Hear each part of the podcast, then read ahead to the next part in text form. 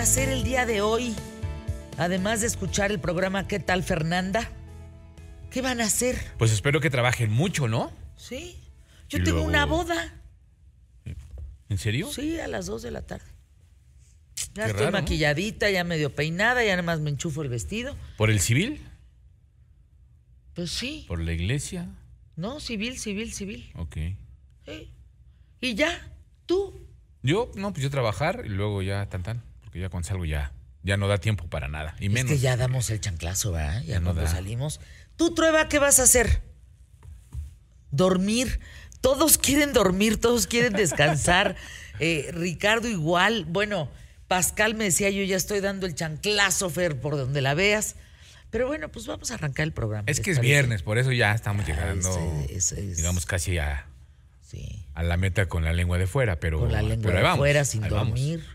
Habiendo pasado una noche bastante complicada, ¿no? Híjole, man. Se me nota. Se denota. ¿Verdad? sí. Pero bueno, Pero ahí bien, tengo mis bien. pestañitas postizas así para verme muy bonita. ¿Y te vas a ir con un vestido de qué color? Pues mira, tengo dos opciones, rojo o negro. Yo creo que para el frío negro, para el ánimo rojo, ¿no? Porque si con el ánimo que traigo me pongo negro, pues voy a llorar. Exacto. Lo que Mejor- mejor rojo, ¿no? Rojo y además. Esa de rojo bien. la he visto de morado y me la llevo al mercado. ¿Te sabes los colores? Eh, no todos. ¿No? No, nomás ese de rojo. Esa de rosa, esa de verde, esa de azul, Amarillo. esa de amarillo. La que se viste de amarillo en su belleza confía, ¿no? Dicen. Ah, qué bonito. Qué bonito, Es Emilio. así, no, es que- es que necesitamos romanticismo aquí. Deberían de ver el video de la productora que tiene en su celular. Estamos tirados. Trueba, yo en medio y Emilio Valles Vidrio de mi lado derecho en el sillón allá afuera con los ojitos cerrados. Como hechos unos bultos los tres. ¿Verdad? Mándale el video a Toño, producer. Por favor, para que lo ponga. ¿Ya lo tienes ahí? Ahorita que entre trueba. ¿Sí? Echados. Sí, y yo paso al lado de ellos porque fui al baño y resulta que los veo por poquito echando novio. Casi. Juntitos así, trueba con Valles Vidrio. Oye, qué bien te fue ayer con los relojes, ¿eh? Sí, muchas gracias. Te mandaron un mensaje a través de Rafael Polán, que te lo explica al rato, que tienen una colección de relojes que te la quieren vender. Ah, la quiero, la quiero, la quiero. ¿Verdad? Podemos negociarlo, ojalá que sí. Sí, claro. ¿Ya lo tienes? No, no, no. Mire nada más. Es que, a ver, para quienes están en la radio, saliendo de la cabina, subes unas escaleras y hay una sala. En esa sala siempre está apagado, ¿no? Siempre está oscuro. Oscuro. Oscuro. ¿Sí? Entonces, ahí están, cuando yo paso, Emilio y Trueba echando como novio, ahí juntitititos. Y entonces regreso del baño, me siento en medio de ellos y nos empezamos a echar un sueñito delicioso. Delicioso. Vean esto, por favor. Oscurito. Vean. O sea, ahí estamos los tres dormidos. Con la pierna bien cruzada. Yo ya estoy, yo estoy acostada, ¿eh? O sea, ya- como para viernes. Mira cómo nos vemos, mira ella. Ahí nos levantan ya, nos avisan. Y nos dicen, ya, por favor, al aire. Pero esos cinco minutos son a veces Ay, grandiosos, qué ¿no? delicia, Esas, son pestañadas de No, cinco hombre. minutos. Una maravilla. Bueno, ya, mucho chisme. Vamos a arrancar el programa, ¿les parece? ¿Sí? ¿Listos? Vamos hoy por el mejor programa. Solo hoy, quién sabe ayer, quién sabe mañana. Empezamos pie derecho.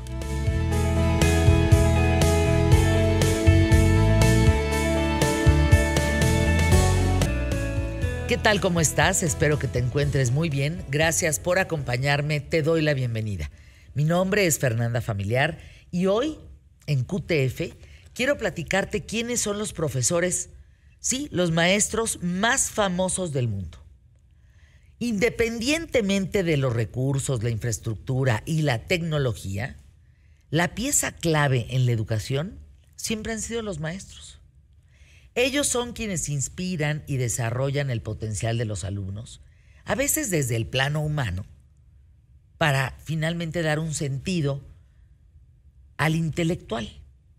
Incluso existe un premio internacional que reconoce la contribución excepcional de los maestros innovadores y comprometidos. El Global Teacher Prize, creado en el 2013 por la Fundación Varkey de Reino Unido, también es conocido, digamos, como el Nobel de la Educación. Este premio anual otorga un millón de dólares al profesor que se haya tenido, que haya tenido, perdón, un impacto inspirador tanto en alumnos como en toda la comunidad. El comité que elige el ganador está compuesto por directivos escolares, expertos en educación, periodistas, empresarios, funcionarios, emprendedores tecnológicos, por ejemplo.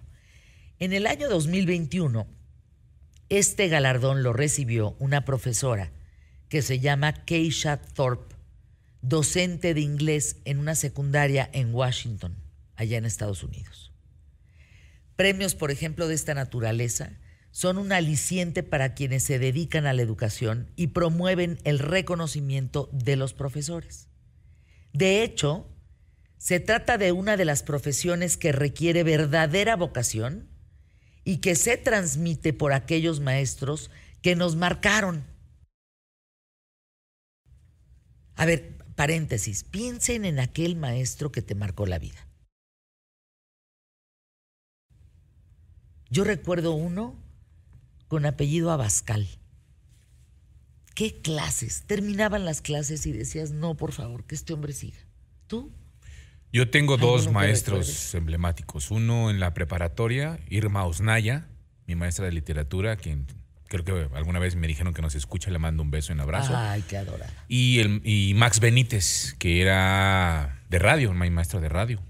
Era productor de batas, pijamas y pantuflas. Claro. Y luego ya se fue a vivir a Michoacán, de donde era. Históricamente, fíjense, existen algunos profesores que reconocemos como los más importantes del mundo. Pensemos en Confucio, Sócrates, Einstein, Noah Webster, Richard Feynman. Por ejemplo, Confucio vivió en el siglo V antes de Cristo y desarrolló un sistema de pensamiento moral, filosófico, social, político que influenció la cultura asiática. El llamado confucianismo propone la práctica del estudio y de las virtudes personales como medio para la transformación y restauración de la sociedad. A ver, Confucio venía de una familia noble, arruinada, ¿eh? Y él señaló la importancia de las bases morales para alcanzar una formación integral. Además de valorar la importancia de la familia tradicional, por ejemplo, el respeto de los hijos a los padres y el matrimonio era indispensable. Confucio, por ejemplo, también habló de la sumisión del pueblo a las autoridades, respetar a las instituciones, respetar a los ancianos, respetar a las mujeres. Fíjense, en esto último de eh, esta sumisión del pueblo a las autoridades, podría parecer un extremo, pero Confucio aclaró que dicha sumisión debería considerarse como el buen ejercicio del poder público y rechazar la tiranía. Sócrates, por ejemplo. Bueno, Sócrates es el maestro más destacado ¿no? de la historia por científicos y educadores en todo el mundo. Así lo catalogan. Es el padre de la filosofía occidental y desarrolló el método socrático para generar el pensamiento crítico, cuya influencia la vemos hoy en día en las leyes y en la psicología. Albert Einstein, además de físico teórico y autor, por ejemplo, fue un profesor recordado por sus contribuciones al campo de la relatividad en general, ¿no? Y en especial. ¿Qué hizo Einstein? Bueno, pues sus teorías ampliaron la física que hoy en día seguimos estudiando y tampoco podemos olvidar, evidentemente, su contribución en varias innovaciones científicas del siglo XX. Ahora, Noah Webster, a lo mejor pues, son los que menos se escuchan, ¿no? A lo mejor hay gente que no sepa eh, si Noah es hombre o mujer. Noah Webster es el padre de la educación americana. Sus libros de ortografía enseñaron a leer y escribir a varias generaciones estadounidenses. A ver, ¿algún maestro que tú recuerdes que cambió tu vida de manera favorable? De mi lado izquierdo, a través del vidrio de, el vidrio de la cabina, está el maestro Trueba, José Luis Trueba. Me parece que cambiaste la vida de muchos alumnos. Sin duda, para bien y para mal, ¿eh? Cada quien. Pero hoy vamos a hablar de eso, vamos a hablar de la educación, vamos a hablar de la importancia de un maestro, de la importancia de respetar a un maestro, de seguir instrucciones. Hoy vamos a hablar de eso que, pues desgraciadamente está tan escaso, ¿no? El respeto a la autoridad, el respeto a los adultos, el respeto a los maestros, el respeto a, a cumplir. Así es, de, de, la figura que representaba el maestro hace algunos años, ¿no? Y que ahora, pues desafortunadamente, en muchos lugares, en muchas escuelas, en muchos sitios, no es, no se respeta al maestro, no se le da la importancia, no se le considera que también tiene culpa el maestro en algunas ocasiones, ¿no? De repente estos maestros que andan ahí en las manifestaciones, rompiendo vidrios y haciendo cosas, creo que no le, no, le dan ejemplo a, los alumnos, ¿no? No, no deja nada bueno. Y maestros que no están preparados. Fíjense que a mí en esta pandemia me tocó escuchar unas cosas de los maestros. Sí vi maestros en la cama, ¿eh? Impartiendo su, su materia. O sea, sí vi maestros dando información completamente equivocada, ¿no? Sí vi maestros que les daba tanta flojera dar clase que lo único que ponían eran tareas, ¿no?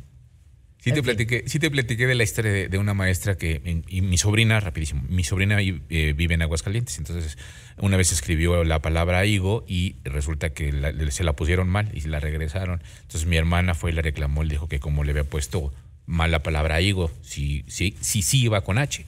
Y le dijo, no, es que esta es otra clase de higo. ¿La maestra? Sí no, es que esta es otra clase de higo. Entonces, bueno. Sascuas. bueno, con ese higo arrancamos el programa. ¿Qué tal, Fernanda? Quédate conmigo. Nos persignamos a la vez que decimos, vamos hoy por el mejor programa. Solo hoy, quién sabe ayer, quién sabe mañana. Empezamos pie derecho.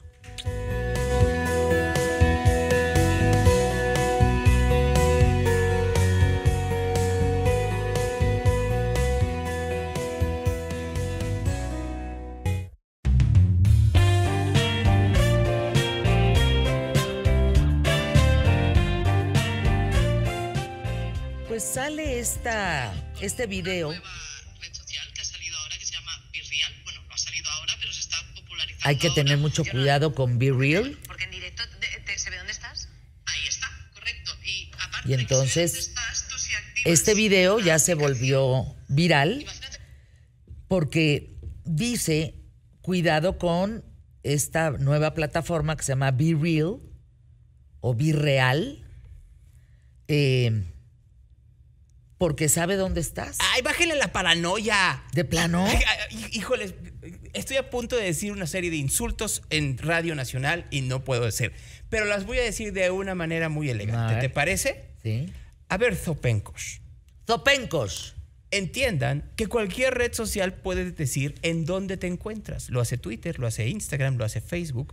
A veces tú lo desactivas y a veces lo dejas y la gente puede saber con exactitud en dónde se encuentran tus huestes y en dónde hacia dónde te trasladas. El hecho de que ahora se quiera utilizar en Real ese tipo de explicación para ahuyentar a la gente es de chispas gente que le está buscando tres pies al gato cuando el único gato que tenía tres pies es el que se murió hace dos años. Entonces, no es por ahí. ¿No? No, a ver, ¿Por qué digo, el teléfono sabe dónde estás de todas maneras a través de otras aplicaciones que ni te enteras? No, a ver, lo que estoy diciendo es cierto, Fernanda. O sea, la gente no desactiva en dónde se encuentra en redes sociales. Y entonces tú sí lo haces porque eres una persona que cuida su privacidad, pero la gran mayoría de pronto aparece bajo que te encuentras en Huehuetoca o que te encuentras en Toluca o que te encuentras en Guadalajara o que te encuentras en, Peña, en, Peñol de los Baños. O sea, seamos muy claros. ¿Cuál es la diferencia de Virreal en donde la gente se alerta la naturaleza de la red. Miren, Be Real trata de una cosa muy sencilla. Yo hago un grupo de amigos, aquí un grupo de amigos con Fernanda Familiar, Ajá. ¿no? De Be Real. Y ese grupo de amigos tienen que postear, tienen que subir a la red a la misma hora, al mismo tiempo, una fotografía de lo que estén haciendo en el momento, sin importar en dónde te encuentres, bajo qué condiciones, etcétera, etcétera, etcétera. Se trata de que no prepares las cosas, que no sea como se convirtió Instagram en una red no de retrato de tu vida, sino de estilo de vida, en donde, ay, si quiero salir, entonces me arreglo y busco Bueno, el mejor tanto filtro que hay, ¿no? Exactamente, ¿no? Mientras que en Be Real, pues no, es ahorita quién está y vamos a ver qué está haciendo cada quien, ¿no? Entonces, miren, yo, por ejemplo, aquí está mi red, ¿no? Entonces, estoy... Ah, tú ya bajaste Be Real. Sí, claro, yo tengo Be Real y lo que acabo de subir, porque es el momento que me tocó, es que estoy en el programa. ¿no? Y que sale- estamos hablando de Be Real. Sale la, tu foto y que ¿Be yo real estoy aquí. o Be, be Real? Be real.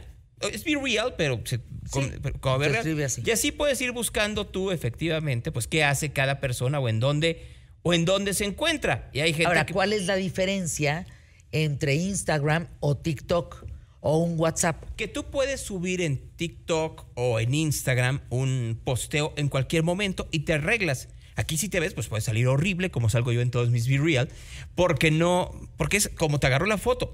No hay de otra. De hecho, se ha vuelto tan popular que TikTok está lanzando su propio Be Real, que se llama TikTok Now. O sea, bajas otra aplicación, buscas a la gente que sigue y a la gente que te sigue y comienzas a sacar no solo video, eh, audio, digo, ah, perdón, no solo fotos, sino video de lo que estás haciendo en un preciso instante. Y también te va avisando la aplicación, es momento de que subas tu fotografía. Ah, te, te ordena, te da instrucciones, te recuerda. Eh, Claro, porque tiene que ser al mismo tiempo todos. Y además, Be Real es ser real, Ah, es- ¿no? Por eh, eso no hay filtros. así es. O sea, sé cómo eres. Exactamente. Mira, ya aquí están poniéndome porque ya como subí el- la, Ajá. la historia. ¿Qué te pone la gente? Te comentan y de aquí ya alguien ya me puso saludos a Fernanda. Pues claro, porque te están, vi- están viendo que estoy aquí. O sea, sí y al mismo tiempo, el resto de los que tú sigues tienen que subir también un video ahorita. Una foto en este momento. ¿Qué están haciendo en este instante? A las- esto fue a las 11 con 15. 11 con 15 de la mañana, ¿qué está haciendo todo el mundo? Y es interesante. es muy interesante. Porque entonces sí ves lo que la gente está haciendo en realidad sin preparación. Hay gente que puede A estar ver, en su ejemplo, trabajo, puede estar en el recuérdanos tráfico. alguno o ponnos el ejemplo de alguno que, que enviaste y que qué estaba haciendo la gente cuando tú qué estabas haciendo. Es que esa es una cosa interesante. No puedes ver más allá de un día. O sea, no es una red. Se borra el historial. Exactamente, no es una red que se quede para siempre. No es una red en donde, en donde tú puedas ver lo que hiciste ayer o lo que hiciste hace una semana. Ajá. Es una red que solo puedes ver la última foto que posteaste en el momento en el cual lo subieron los demás. Entonces yo te puedo decir, por ejemplo, aquí pues está Luis Bailón, que está en su casa en, en la colonia Roma, pues está viendo la ventana y lo subió 20 minutos tarde. Eh, Fabiola Ochoa lo subió 15 minutos tarde llegando a TV Azteca. Mauricio Ortega lo su- subió dos minutos tarde y como lo subió tarde, para no subirlo, pues se ve que estaba viendo hacia las conexiones de su casa o de su oficina, ¿no? Este, Jorge Alarcón lo hizo 55 segundos tarde, ¿no? Entonces, pues lo agarró en el camino, ¿Quién tira la primera piedra? Dependiendo de cuál sea tu grupo de eh, amigos, porque tú lo vas creando. Entonces, por ejemplo, si ¿Cuántos tú- amigos tienes en Be Real? Tengo muy pocos en realidad. Eh, Ahorita les digo mi cuenta para que se A ver. metan, ¿no? Mi cuenta para que me busquen, Ajá. perdón que, pero es... No te la sabes de memoria. No, no, no. no es Geo Oliveros. Es Geolibero 01. Ah. Es 01. Geo Oliveros 01. No, Bien. y entonces ahí se puede ir buscando y tú vas convocando. Debiéramos de abrir tu cuenta. Y así efectivamente hacer que se sume la, la- la- los quetaleros, la comunidad, la audiencia. Y ver efectivamente que todos los días a las 11.23, ¿qué es lo que están haciendo? Pues tú todos los días a las 11.23 te tomarías una foto conmigo. Ah. Así, todos los O días. sea, lo único que cambiaría es la ropa. pues. Así es. O la posición, o si estoy allá, o si estás en una. Sí, la, la postura. Gracias. No, la posición. La postura es otra. Enderezate. Pues por eso. Derechito, chinga. Bueno, ¿de quién es Be Real? ¿Quién es el dueño? ¿De dónde viene la, la, la historia, digamos, de esta red? Porque Lo que entiendo es que hay tantísimos filtros en otras Ajá. que era necesario pues conocer al usuario como es.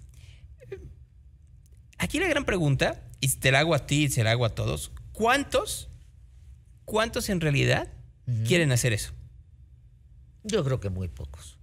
Sí necesitas tener un nivel de seguridad y de aplomo para sacarte de Pero cara yo- lavada. Yo creo que es lo que tendríamos que hacer todos, comenzar a ser un poco más reales. En una, miren, en un tiempo en donde la política vive de propaganda, en donde la farándula se está muriendo porque ahora todo el mundo puede vivir en la frivolidad, entre más real y cercano seas y mayores certidumbres puedas darle a la gente, vas a tener más éxito. Piénsenlo ustedes en un momento en los medios de comunicación que consumen. Cons- puede ser que consuman muchos y muchos se les hagan divertidos, entretenidos, pero aquellos que se quedan con ustedes, que es la, la axioma de siempre, son los que son netos, honestos, son los que no andan buscando una agenda oculta. Y creo que eso es lo mismo que va a terminar pasando en redes sociales. Twitter en un inicio era eso. Era una forma honesta y transparente de poderte comunicar con la gente y se convirtió en una maquinaria de propaganda en lugar de un disparador de ideas. Facebook era lo mismo en un inicio y luego se convirtió en el habitáculo de las fake news. Fíjate, Twitter cómo se volvió la red de más odio, Sí, así es. De haters, ¿no? Les dicen, la red con más odio de todas las redes.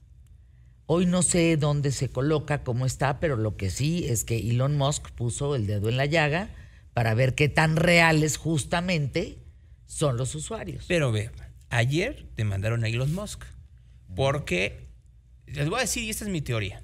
Elon Musk dice, no voy a comprar Twitter porque, porque pues tiene muchos No, bots. que, ahora que tampoco. Ah, y bueno. entonces hay un pleito y hace que bajen las acciones. Y alguien compra esas acciones en, en lugar de 44 dólares en 25. Entonces, cuando dice Elon Musk, lo voy a comprar, regresa a 44 y ese alguien ganó un montón de lana. ¿Quién será ese alguien? Pues la justicia norteamericana está viendo si ese alguien no es Elon Musk, Ándale, lo cual es ilegal. ándale. O sea, ayer ya dijeron, a ver, vamos a investigar la compra. ¿Habría una multa o habría cárcel? Hay cárcel. Eso es fraude. Pues a ver, cuando tú tienes un montón de Wow. lana y manejas la, la especulación a tu favor, No, bueno, pues sí.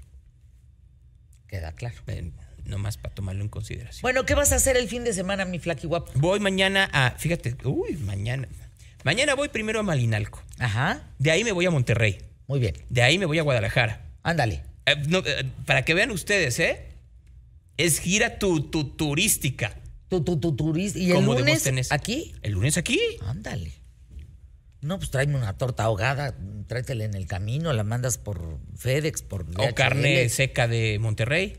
De Malinalco no sé qué, pero Bueno, anuncios QTF, buen camino, buen regreso a casa. Escuchamos.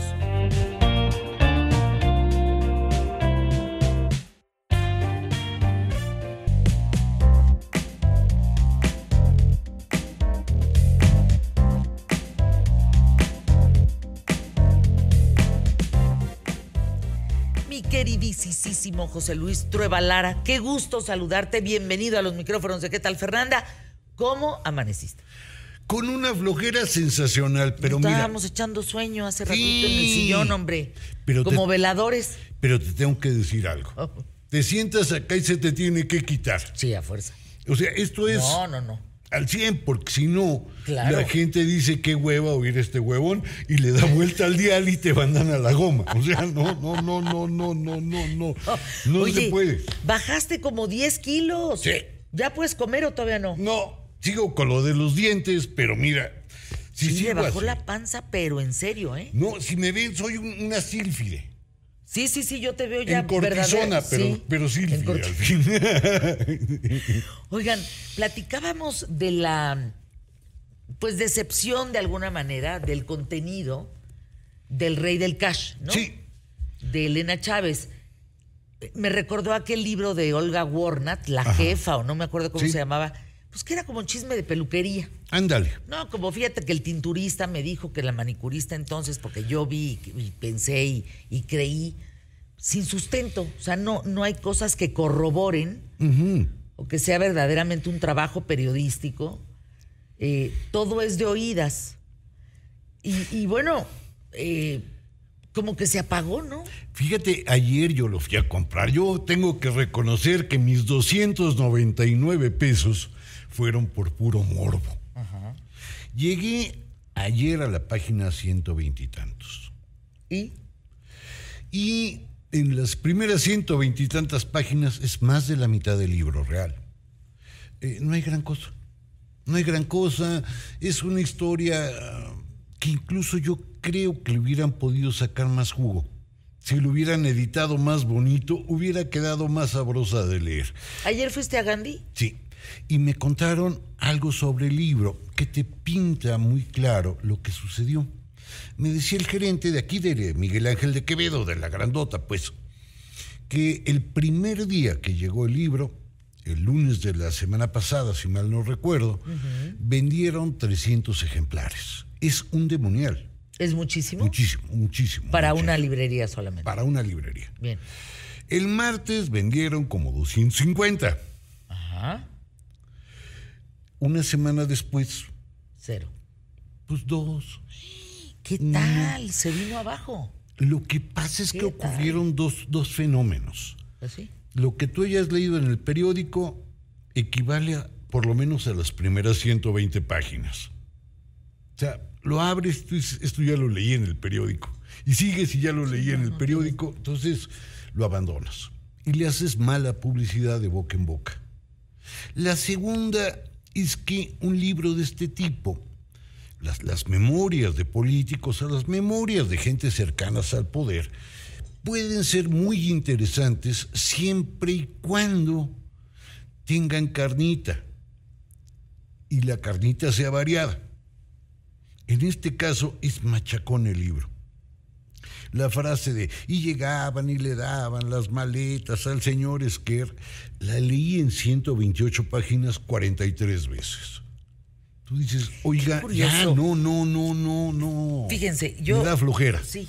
Yo, por ejemplo, me dediqué a leer Boulevard, del que vamos a hablar de Flor Salvador, Ajá. editorial Naranja, que es este libro, una, una chava que nace en. En Ciudad del Carmen. En Ciudad del Carmen. Qué cosa, ¿eh? Es un fenómeno este libro.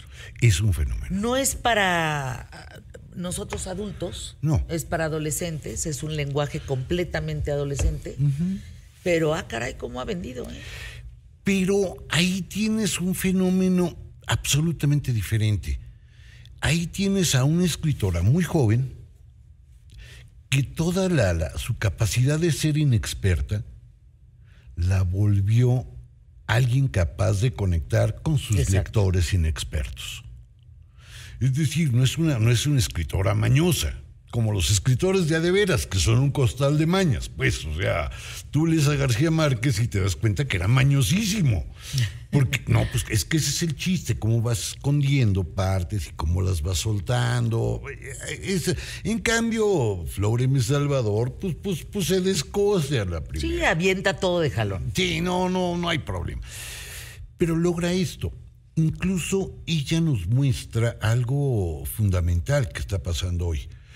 Cómo los escritores de la red están pasando al libro Ujú.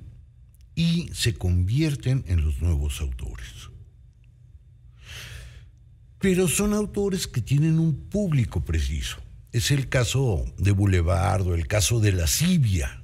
No me vais a preguntar qué tal está, no me la he echado. Cuando tenga 14 años te la cuento.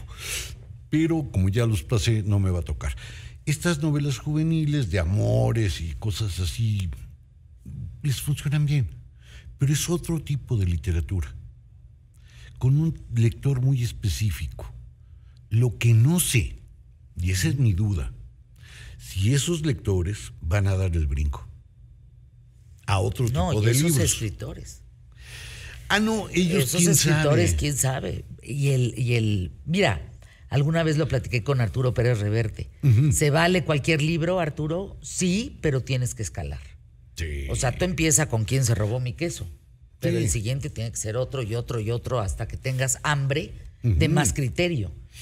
de más contenido, Claro. de mejor ortografía en el sentido o, o mejor redacción o mejor lenguaje, ¿no? De pasar de lo básico. El tema es agarrar el primero, pero ese primero te tiene que llevar a otros. Si no, no funciona ese No, si no fracasas. Exacto. Fracasas. A ver, José Luis Trueba, en la educación de los adolescentes, ¿por qué es importante para un adolescente? Pues que esté en redes, que está activo, que tiene su TikTok, que el Instagram, que está duro y dale con el dedito para arriba y para arriba cambiando historias. ¿Por qué es importante leer? Ah, mira, nada más por dos razones. Porque, a diferencia de lo que ocurre en TikTok, en un tweet o cualquiera de estas cosas, te obliga a pensar despacio y te obliga a tener argumentos largos.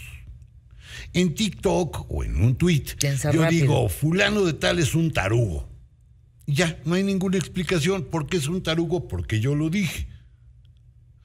En cambio, en un libro, puedo decir, fulano de tal es un tarugo, el único problema es que lo que sigue es demostrarlo. Y cuando el muchacho aprende a que se tiene que argumentar, se da cuenta que no es tan fácil. Aún más, gracias al libro, va a descubrir que las palabras son conjuntos y que no se pueden mezclar arbitrariamente. Pongo un ejemplo menso. Julio César no es, es un número primo. Alguien me diría, oye José Luis, ¿eso es una estupidez? Sí. Y es una estupidez porque un conjunto de palabras, Julio César, no tiene nada que ver con el conjunto número primo. Tú dirás, ¿y esto qué pasa? Muy simple. Cuando la gente no lee, razona de esa manera. Te pongo un ejemplo. Fulano de tal es un idiota porque yo no lo entiendo. García Márquez es un imbécil porque yo no entendí su libro. Son dos conjuntos separados que se le pegaron en la cabeza a este loquito.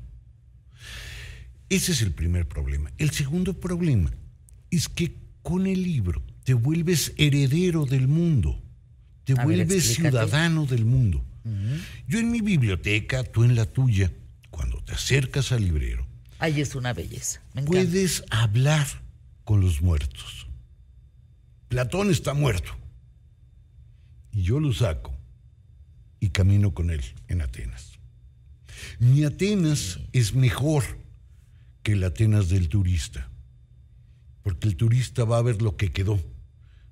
Yo voy con Platón a la Atenas. O sea, sí te amplía el criterio, sí te- Claro. te, amplía el universo, el, el- el léxico, la forma de hablar. Eh, sí te quita las telarañas de la cabezota. Sí, y te pone ante un problema mucho más duro.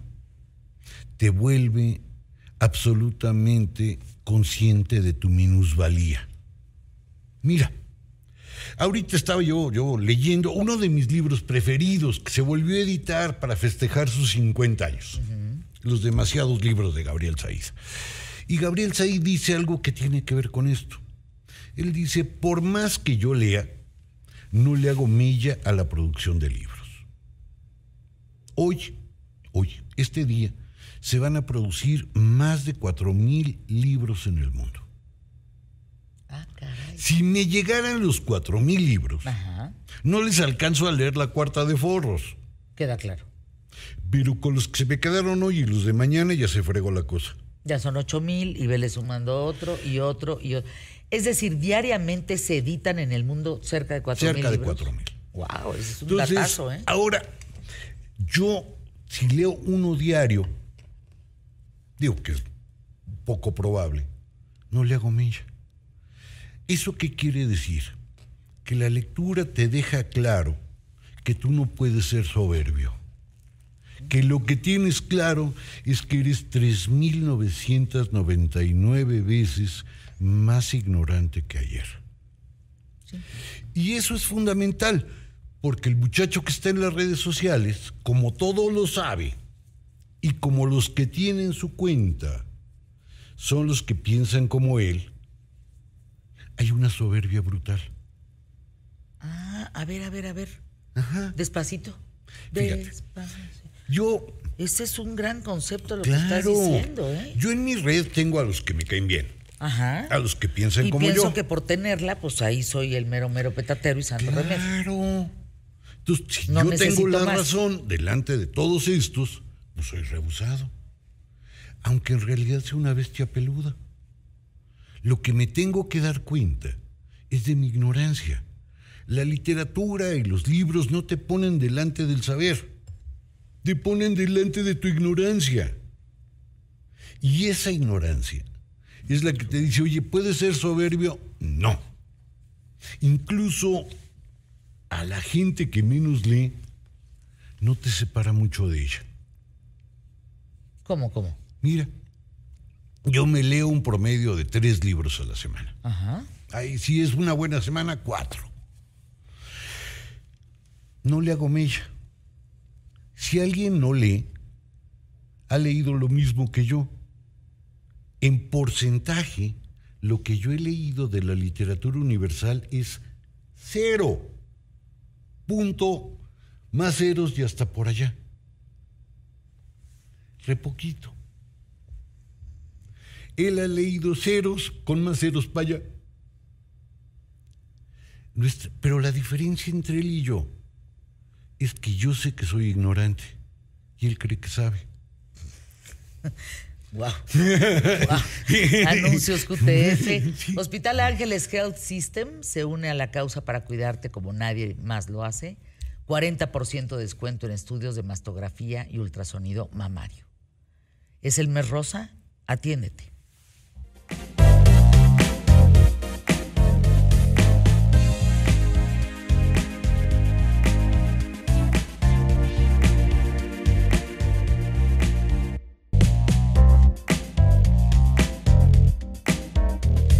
Nos compartías la semana pasada, José Luis Trueba Lara, historiador. eh, fíjense, si revisan, por ejemplo, libros de primaria, de secundaria, muchos de estos eh, son, ah, son y han sido escritos por José Luis Trueba Lara, por ti. Sí. Eh, comentabas que dejaste el tema de las clases porque, mm, digamos que te topaste con, con alumnos muy difíciles, que no tenían hambre de conocimiento. Deja que no tenían hambre, no eran alumnos. Ah, caray. O sea, un alumno, vamos, voy a decir algo muy bobo, pero, pero ahorita se va a volver complicado y divertido. Para que ocurra un proceso educativo, hay dos, hay una sola cosa que pasa. El profe enseña y los alumnos aprenden. Así de fácil. Cuando los alumnos se niegan a aprender, ya perdió su sentido. El asunto es que un alumno hoy tiene el derecho de negarse a aprender. Es un derecho. Yo entiendo Pero que no alguien- lo teníamos nosotros en nuestro tiempo. ¿O era tal obligación que no había cuestionamiento? Pues el problema es que tú tenías derecho, pero te ibas. Ujú. Ya no participabas. O quedabas excluida. ¿Y ahora? No, pues ahora aquí el excluido es el profe. Ándale. Es decir, cambió, porque el alumno es un cliente y el alumno siempre tiene la razón. Y el alumno, como tiene la razón y es un cliente, también sabe lo que quiere. Te pongo un ejemplo.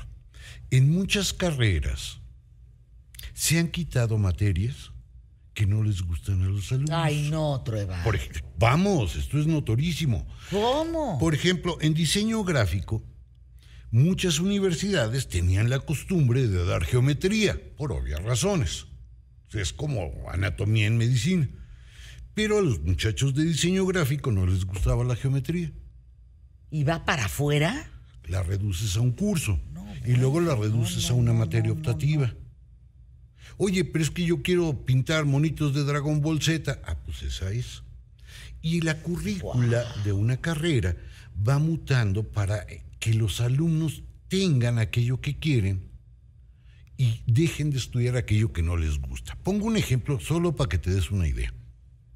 En la carrera de diseño se quita geometría y se metió una materia que se llama presentación profesional. Arroz. ¿Qué quiere decir esto? Que tú vas a aprender a escribir tu currículum, cómo sentarte y cómo vestirte. ¿Qué tiene que ver eso con el diseño gráfico? Pues nada. Pero a los alumnos les interesa el fashion. Entonces quitas geometría y metes fashion.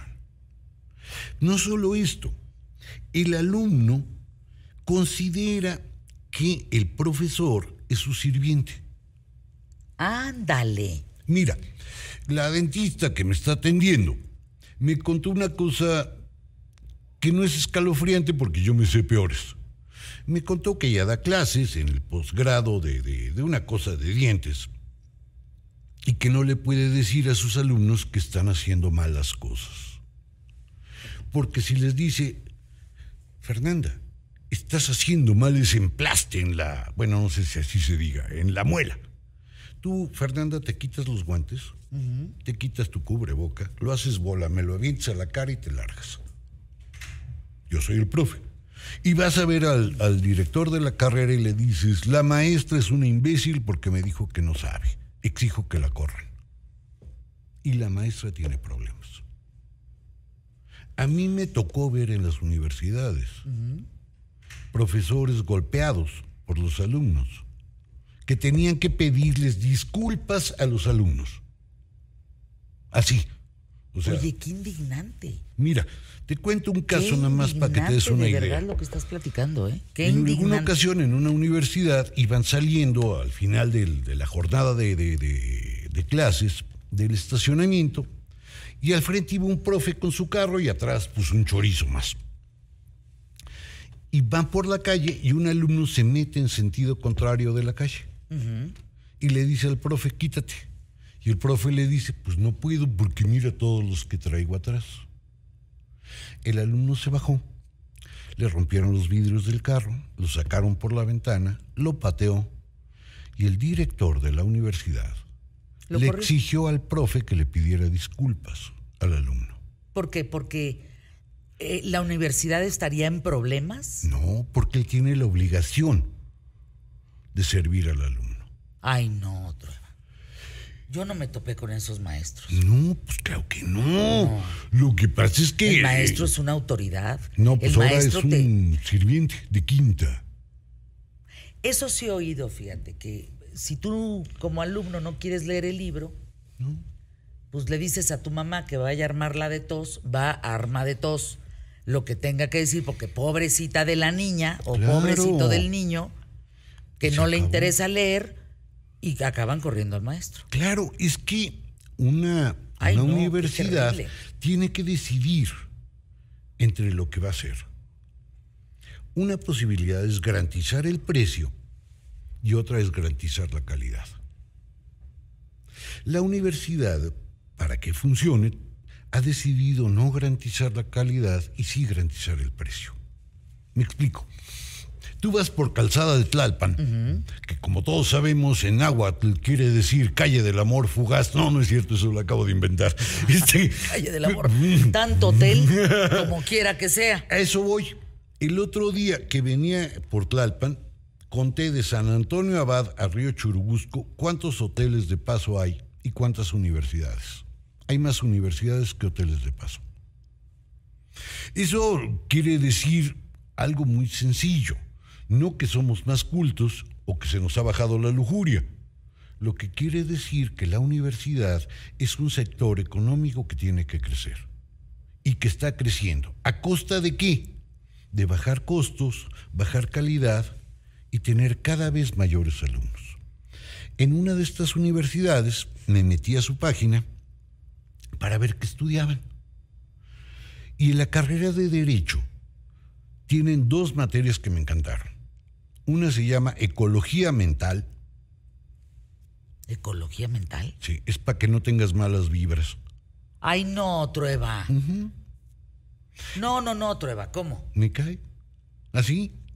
O sea, ¿cómo debes de tener Pues un tendrías que pensamiento? tener un- una, una materia de, de- de lenguas indígenas, ¿no? Digo, pues si vas a estudiar. Sí. derecho, pues por lo menos para poderlos defender. Claro, pero no, tú quitas, Ah, por ejemplo, ecología mental. eh, derecho romano, que es aburridísimo, pues son latines. Y entonces, Pero es el sustento del derecho. ¿Cómo lo vas a quitar? ¿Pero a quién le importa? Tú, alumno, ¿qué quieres? ¿Ecología mental o derecho romano? No, pues ecología Oye, mental. qué jodidos. Entonces metemos eso. Y tienen uso de cámara Kirlian para limpiar el aura. No, no, no, no, no, Trueba. En, En, una derecho. universidad eh, con derecho y que te da tu cédula profesional. O sea, no crees que es una universidad que nada más te da un diploma pinchurriento. No, te da una cédula profesional que vale como la tuya o como la mía. ¿Qué le está pasando al estudio? El estudio te da estructura, el estudio te da criterio, te da vida, te da preparación, te da plomo, te da estabilidad, te da muchas cosas muy positivas. ¿Qué le pasa a esta bola de... Es que esta bola alumnos, caray. de alumnos no tiene ningún interés en eso. Porque los convencimos de que valían mil por el hecho de haber nacido. Es decir, tú, por el hecho de haber sido parido, estás condenado a ser el líder del mundo. Oye, no tengo quien me siga, no te preocupes, sé líder de ti mismo. Oye, es que yo me siento mal, no, tú tienes que ser un triunfador. Claro, el único problema es que en ese discurso se nos olvidó enseñarles aquello que sí debían aprender. Todos quieren ser grandes empresarios, pero no saben hacer nada.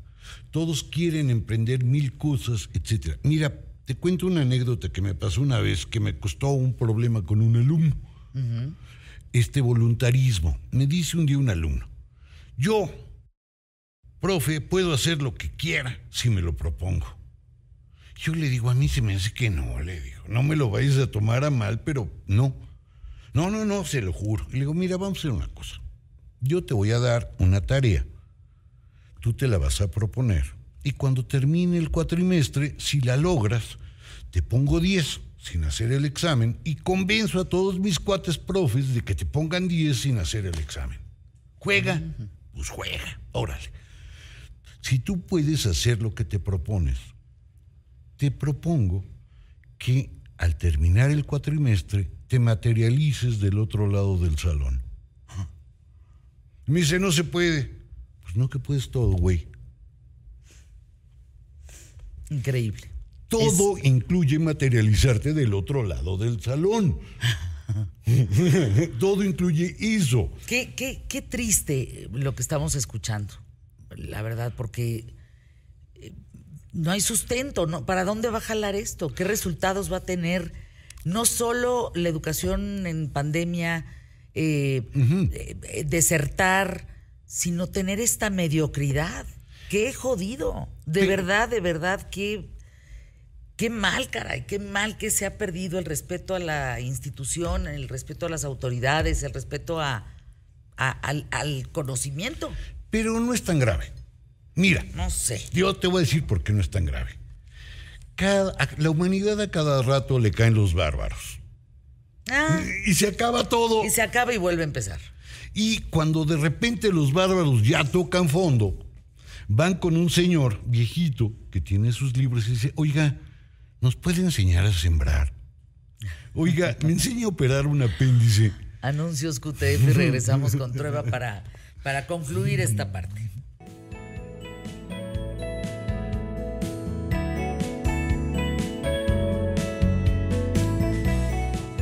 Trueba dándole una redondeada, Ajá. ¿no? Como se dice, eh, a este tema de, de la falta de respeto a los maestros, el, el verdaderamente tratar de, de pensar que no sirven para nada. No, no, no, es, es indignante el trato de los alumnos a los maestros, de los universitarios, en fin, sobre todo gente con dinero, ¿no? Sí. Eso se vuelve peor. ¿Qué, qué dirías sobre este tema para irnos con Carolina Herranz? Ah, muy fácil. Cada vez que maltraten a un maestro, se vuelven más pobres. En todos los sentidos, como persona y, ojo, hasta económicamente. Ese profe les puede enseñar cómo no morirse de hambre.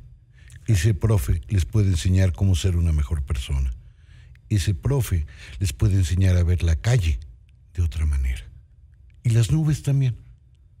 Eso es bonito. Hombre. De llorar, ¿eh? Yo con eso me quedo el día de hoy. Ese profe puede sacarte adelante y puede salvarte la vida. Así de sencillo. Así. Bueno, ese profe te puede quitar rotarugo. Hombre, de eso está canijo. Que eso está canijo. Sí. Carolina Herranz, editora de Penguin Random House, grupo editorial. Tengo en mis manos este libro de Flor M. Salvador. ¿M de qué es? Es su segundo nombre, pero es su seudónimo. Flor M. Ah. Salvador. Ah, ent- o sea, a ver, entonces, Flor M, ¿no nos vas a decir qué quiere decir la M? No, ¡Guau! porque así firma ella.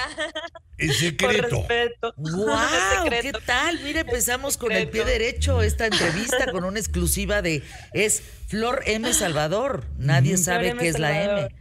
A ver, tengo en mis manos Boulevard. Cuéntame, por favor, la historia de este libro. Cuéntanos, porque Flor M. Salvador tiene 15 años. Cuéntanos, por favor, aquí estamos el público más inteligente de la radio y la televisión en México, zonas conurbadas y en el mundo. Está el maestro Trueba eh, y estamos todos aquí para escucharte. El libro Boulevard es una gran historia. Cuéntanos.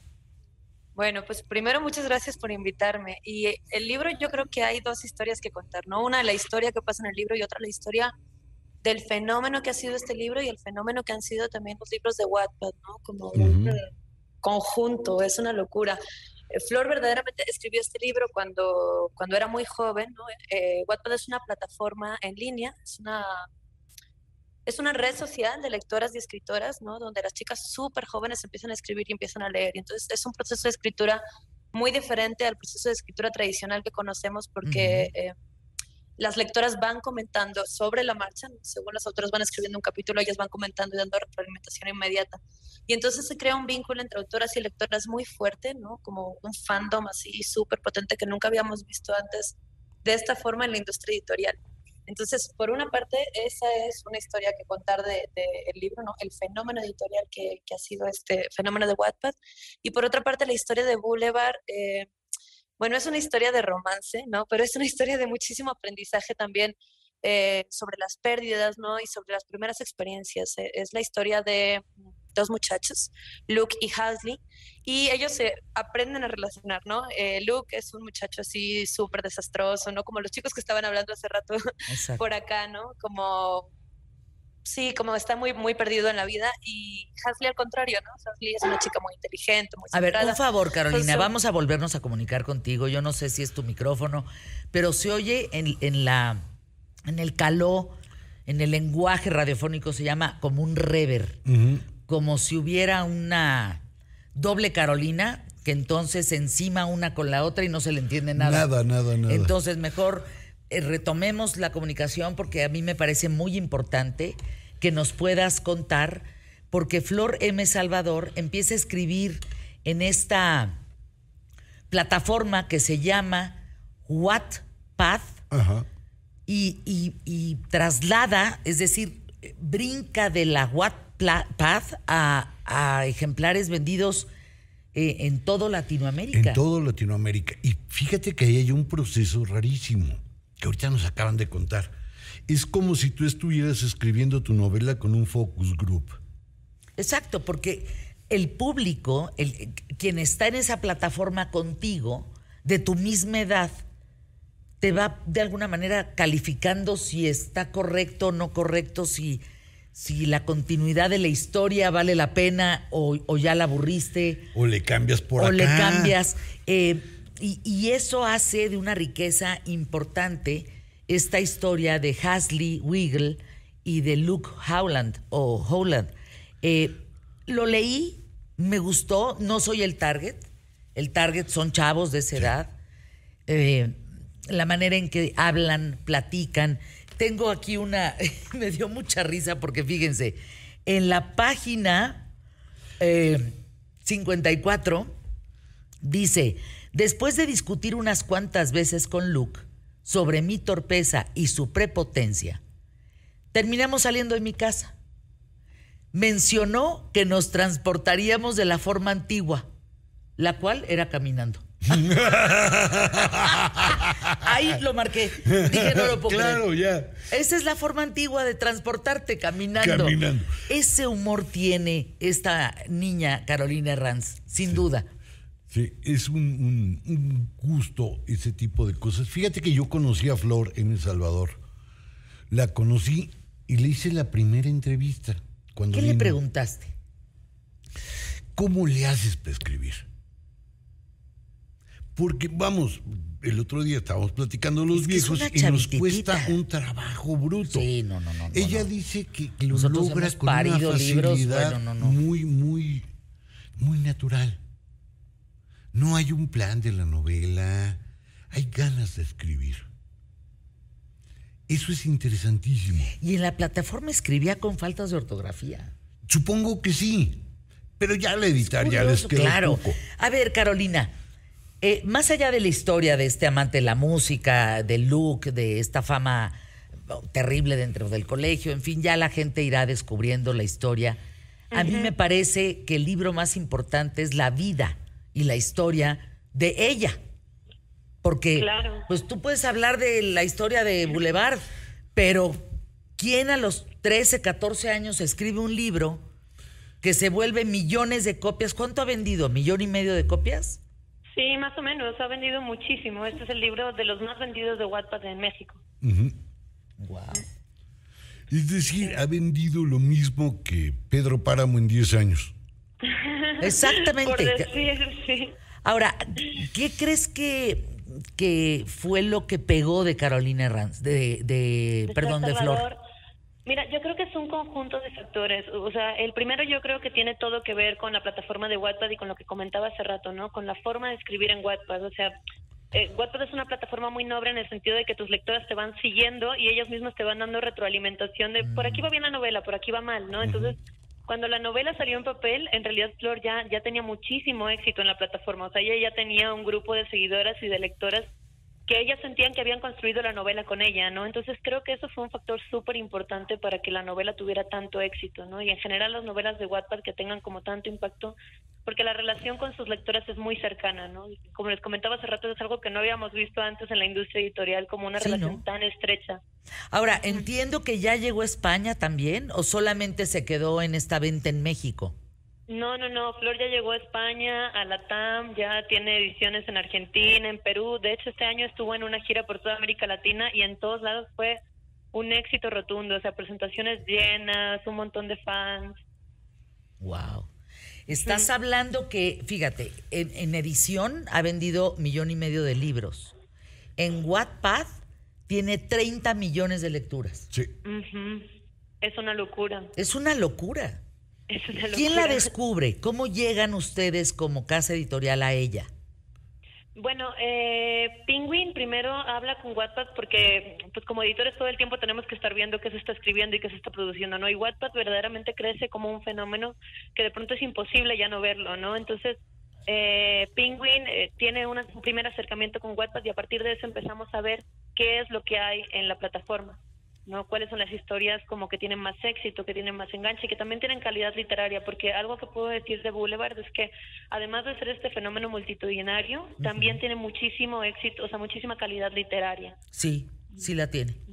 Te lo digo como lectora, como buena lectora, y te lo digo como lectora de Boulevard, eh, tiene un lenguaje muy sencillo, pero una estructura narrativa que llama la atención para su edad.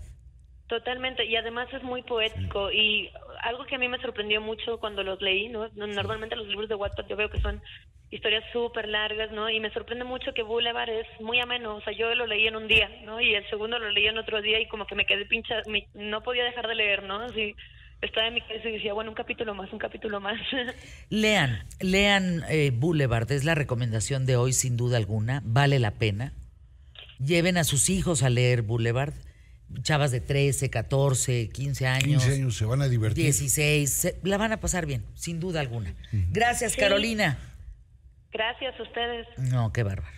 Ya lo leímos tú y yo, pero Sí, luego, luego. Hay que echárselo. Yo todavía no le entro. Yo no, no, no he tenido. No, es que estás en, acabas de terminar tu libro. Sí, además. y aparte estoy metido en otras cosas. Pero ese que tienes ahí abajo, tíralo. No, Rafael no se lo quiso llevar. Anuncios QTF.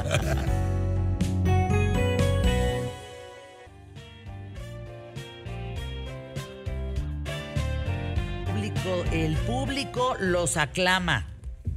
Que qué bárbaro, que qué buen programa, que qué palabras tan, tan bonitas, que bola de flojos los estudiantes, que se pongan a estudiar, que de veras se les tienen que quitar lo tarugo. Bueno, total, así, con todo. Ay, qué li- eso está padre. Rafael Polán, qué gusto saludarte. Mm, Bienvenido a los acá. micrófonos de ¿Qué tal, Fernanda? ¿Cómo les fue en el curso? ¿Qué tal? Vámonos. A todo dar. Todo un éxito. A todo dar. ¿Este sábado es el segundo sábado o va a ser el primer sábado del curso de los masones? Segundo sábado. Segundo. ¿Y cuánta gente entró, eh? Pues las que caben en el Zoom, caben poquitas. Hasta 100 podemos meter. 90, hasta 90 ¡Ah, podemos qué meter. bien! Muy Sí. bien. Muy bien. Muy bien. Fue un jalonazo. Pues un día yo les presto el mío, que son 500. Esta- bueno, pues ah, Oye, pero hacemos algo también, ¿no? juntos Sí, los pues tres, sí, estaría claro. bueno. Sí. Ya la comprometimos al aire. estuvo. Sí, ya no valió sé. gorro. Ya valió gorro, ya cayó. A ver, el lado oscuro, oscuro de Cristóbal Colón. ¿Habrá otro lado? No, es un personaje terrible, ¿eh? Es que es un personaje detestable. Miren, Manipulador, mentiroso, sanguinario, sanguinario, cruel, matón, criminal. No, bueno, bueno. ratero, mentiroso. No, en Ah, ratero también. Sí, sí, lo acusaron de corrupción a él y a sus hermanos. Miren, les voy a contar un chisme, muy buen chisme. Eh, Cristóbal Colón es un hombre que vivía en un mundo donde la gente pensaba que la Tierra era plana.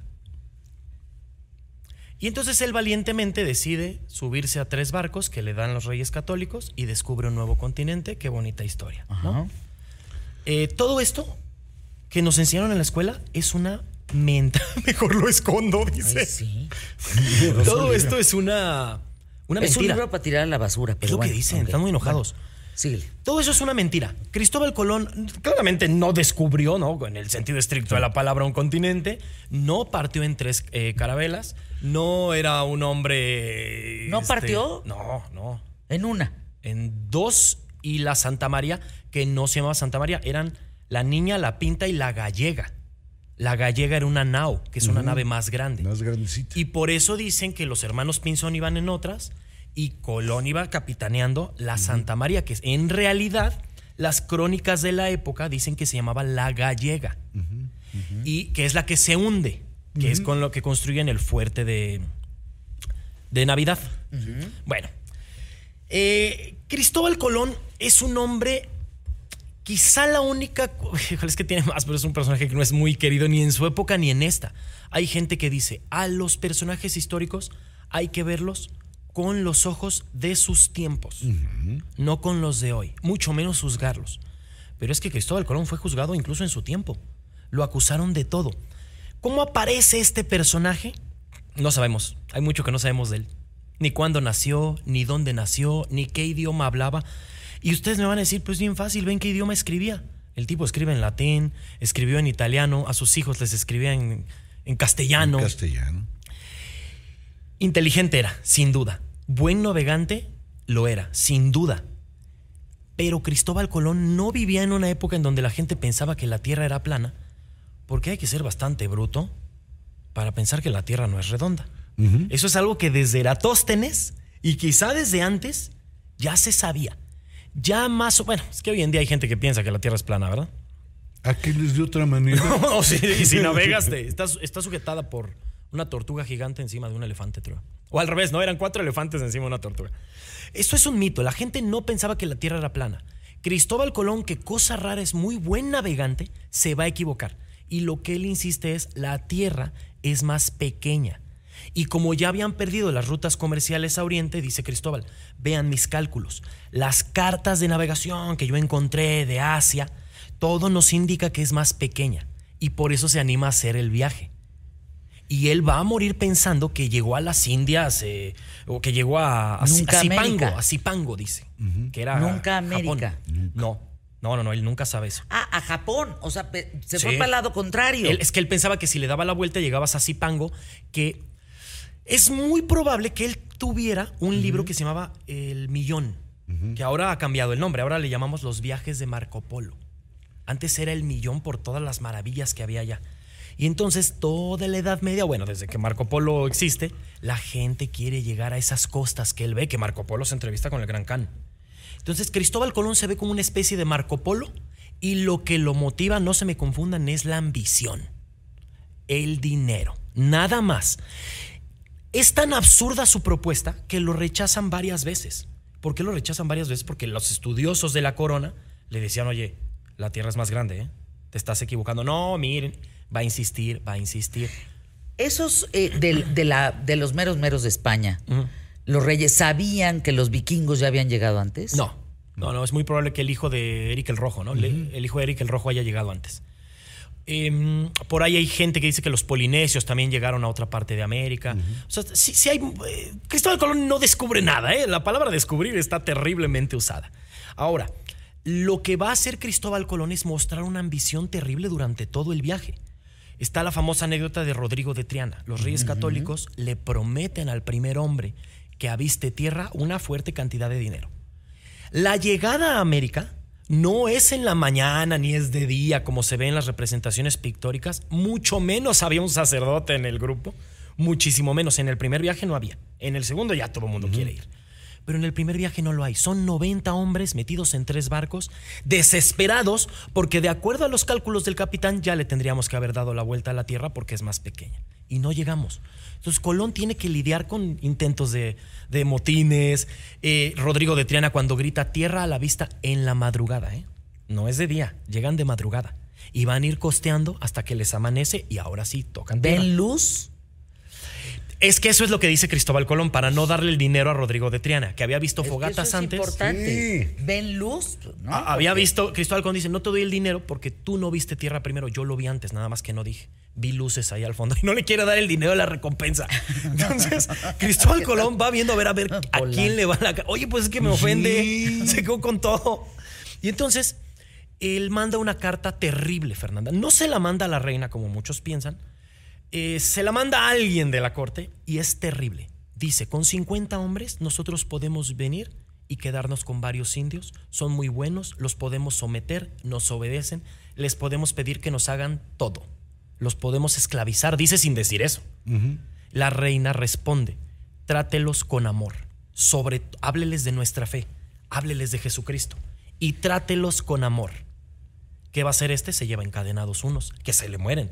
Su segundo viaje se lleva como 400, la reina no lo quiere ni ver. Porque eso sí, no, de verdad, y no estoy defendiendo porque luego me salen con que toque. No, no, no, no, no. La reina católica, toda la evidencia histórica que tenemos de Isabel, Fernando es otro cuento, que ese era de mano dura. Pero la reina católica, que era la que mandaba en Castilla, por cierto, por eso los triunfos son castellanos. Acuérdense que se acaban de unificar las dos coronas. La reina lo ve como un triunfo del catolicismo. Todavía no tiene el título de reina católica. Eso se lo van a dar después. No se lo dan por, la, eh, por el descubrimiento, entre comillas. No se lo dan por eso. Por muchas otras razones. Por la reconquista, por ejemplo. ¿no? El haber expulsado a los árabes, a, a todos los musulmanes de la península. Todo esto va a hacer que les den el título de reyes católicos. Y como reina católica, ella lo que quiere es, pues, eh, hombre, llevar el catolicismo a todos lados. Y no lo voy a hacer matándolos. Y de puño y letra tenemos las órdenes de la reina.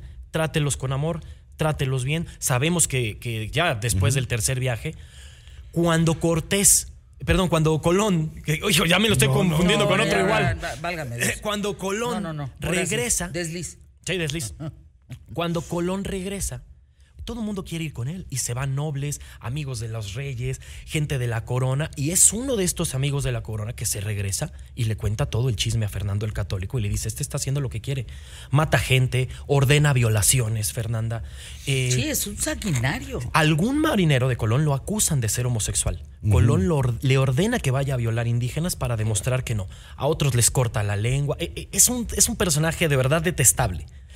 Va a regresar encadenado después porque al Hombre. final entra en desgracia. Le llaman, fíjate, el, el almirante de las mentiras y de las ilusiones, le llaman allá. Otros dicen es un vulgar pirata. Eso es en tiempos de Cortés.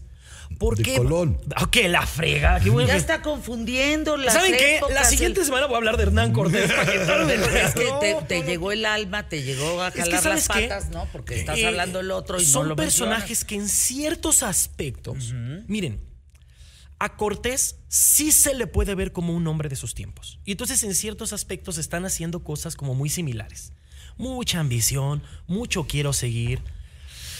Pero Colón va a romper las leyes incluso de su época. O sea, todas, desde corrupción, asesinato, mentiras, este... Él llega, cuando llega a América, llega a Florida, a lo que hoy No. sería Florida, así como no. No, no, no. Llega a una isla que se llama Guanajaní, en el actual. Ay, no, casi es República Dominicana. ¿Dónde Es llega? dominicana. ¿Es dominicana? Ahí está. Llega hacia abajo. Sí. Hacia Dominicana. abajo y llega hasta Venezuela. en De hecho, te voy a decir una cosa. Solo en el cuarto viaje toca el continente. Todo fueron islas hasta el cuarto, como bien dice Sí. Trueba, que solo alcanza a tocar Venezuela. Venezuela. ¿Dónde está el señor, el cuerpo? Que está En disperso. Sevilla, en- no, en Valladolid. Me, no me acuerdo si en No, y sí, Sevilla no o en tengo Valladolid. la más remota idea. El otro día lo teníamos en la casa y lo íbamos a guardar en el sótano, pero se, se lo llevaron a la mala, man. Está en Lo España su cuerpo. No recuerdo si está en Sevilla o en Valladolid, pero ahí está su cuerpo. Ahí está la tumba de Colón. Que por cierto, no muere pobre. Muchos dicen es que. No, ese se murió millonario, ¿eh? Sí, Desprestigiado. le di- sí, claro. Pero sí le dieron el dinero correspondiente. No lo que le. Mira, Fer, le prometieron ser virrey de las Indias y de todos los territorios que se encuentren después. Claramente no se lo van a dar. No se lo dieron. No, no, no. no. Y eso. Pero nos- se quedó con oro, se quedó con Sí, joyas. pero se todavía quedó su con- familia demandó a la corona, ¿eh? Ajá. Sí, claro. Y ganaron. Sí. Y le ganaron. Sí. Y el hijo tenía una maravilla, la ¿Cuál? biblioteca sumergida. Híjole, es que hay tanto. Sí. Una biblioteca que se perdió, hundida en un barco, y él llevó la relación de los libros que perdió en esa ocasión. Es una historia muy bonita la del hijo. Y con su les voy a dar un último dato curioso. Que están en, en Sevilla. A Sevilla. Ninguna imagen de Cristóbal Gracias, Colón Gerardo. se parece. No sabemos Ah, cómo ¿no? era. Lo más probable, fíjense cómo se los voy a describir. Así era. De nariz aguileña, muy larga, pelo chino y barbón. Así era Cristóbal Colón. No, pues nada atractivo. No. A ver, anuncios QTF. No, no consta.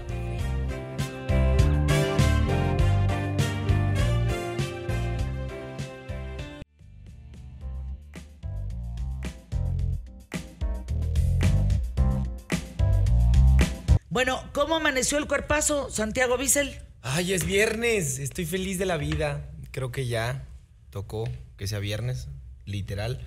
Hemos trabajado toda la semana. Y entonces, además, hubo cambio de planes con todo lo que iba a recomendar hoy. Es una triste noticia, la verdad, para mí. Porque esta semana me ha tocado recomendar lo que más me gusta en la vida. Pero hoy me toca recomendar mi saga favorita por una, por una noticia súper triste. Sí, a ver, cuéntanos. Es que sí está tristísimo. Hoy es un hace- personaje bellísimo. de- No, eso no cualquiera. Es una tarea bien difícil. Sí, Imagínate claro. Todo lo que tienes que sobrepasar para poder decir. Amo estoy- mi vida. Sí. O sea, a pesar de las caídas, baches, decir amo mi vida está bien, cañón, la neta. A mí Robbie Williams me parece... Es un gran cantante británico, creo que es británico, tampoco no, creo, creo ¿La que canción no es Phil? Love My Life. No, No, la que me gusta de es Robbie Phil, Williams. es Phil. Ah, O sea, esta es... La de I just wanna ah, esa es la que te Real gusta. love, Ay, es que me dice, me gusta la de Phil y luego la ponen y luego ponen otra y yo estoy aquí como queriendo Ya salvarla. se, ya se le fundió el foco. Sí, ya. Oye, Es que ya es viernes. Bipolar, yo me quedé en Harry Potter. eh, no, es que Santiago me dice, Fer, ¿a ti te gusta la de la de Phil? La de Phil. Aparte yo bien discreto porque se lo mando nomás a ella para que... A ver, ahí está la de Phil, vamos a ponerla de una vez. No, me, me fascina. Me conecta con una de las personas que más amo en la faz de la tierra. Así. No, es- estamos para bailar ya listos. Les digo que ya el viernes ya Perdón somos- por ponerla, pero me fascina. No, es una gran canción. Esta es la que me gusta. Claro. Y él presenta Love My Life. Love My Life. Y estábamos platicando. Yo creo que sí es algo bien complicado el poder aceptar errores, aciertos y decir, pues qui- quiero mi vida y me quiero a mí como soy. Bien pesado. O sea, yo creo que es una tarea bien Me amo difícil. porque soy hermoso. Ay, que tú, tú eres así. Ah, yo sí, yo sí me quiero enormidad. Sí, Mi vida sí, me parece sí, una sí. maravilla. ¿Verdad No sí? la cambio por otra. Qué valor. Yo estoy a todo dar. Claro. Yo también me siento a todo dar. Sí. Yo también me siento Sin a todo dar. problemas. Se te ve, se te ve La que verdad te me, dar. siento a todo dar. Me Bueno, siento hoy. restaurante. Hoy les traje. Es una amiga tuya, si no me equivoco. Pero la chef de Carmela y Sal Ay, Gaby Ruiz. estuvo aquí, ¿no? Estuvo, Estuvo en el, ¿cómo se llamaba el programa que grabaron aquí, Iron Santiago? Chef. Iron Chef. Ella Iron formó parte de las filas de Iron Chef. Gabriela Ruiz es una mujer eh, que empezó en Tabasco Ok. con un gran restaurante, en un bodegón. Y luego, pues de ahí su cocina, porque además es súper joven. ¿Cuántos años tiene? Pues no pasa de los 40, 35, de verdad es una chavitita. Y, abre aquí Carmela y Sal. A ver, cuéntanos de Carmela, Carmela. Sal es una fusión de comida mexicana. Es una fusión un poco gourmet, se podría decir. Tiene unos platillos un poco extravagantes, para mi gusto. La verdad, yo soy más de tacos de la calle. Pero no me podía ir sin recomendarlo, la verdad. Es un gran restaurante. He ido a probarlo varias veces. Y bueno, además, sé que conoces bien a la chef y sé que es una persona con extremadamente mucho talento. Entonces, pues una mención mía tampoco no, no, no hace mal. No, qué padre que la mencionas, Santiago. ¿Sabes qué son de estos talentos mexicanos jóvenes? Que qué bárbara. O sea, sí pruebas la, la cocina de, de Gaby Ruiz y, y sientes la cochinita y los, los papazules y los tamales y de otra. Sí, no, no, no. Sí, me está haciendo agua la boca. Aprieta No. ahí los dientes. No, pero qué rica, qué rica recomendación, Santiago, sin duda. Es Se antoja ir a. Carmela y Sal. Tus datos antes de Mis despedirnos. datos, por favor. ¿Y con qué eh, te quedas? ¿Con qué me quedo? La verdad me quedo con, la, con el fallecimiento de Robbie Coltrane. Creo que es un gran personaje, de verdad. Y yo vi Harry Potter muy grande y mucha gente piensa que es película para niños por el tema de toda la magia, pero yo se la puse a la gente que más quiero, que es mi hermana y mi mamá, y se me quedaron con el ojo cuadrado después de verla y bueno, mi mamá tiene 36 años. Qué joven, madre. Sí. La madre, qué joven. Qué chavita, ¿verdad? no, y guapísima. Invítenle No, algo, no, Cacho, por favor, Sí, que se ya, toma. Ya, ya me gané la salida de hoy.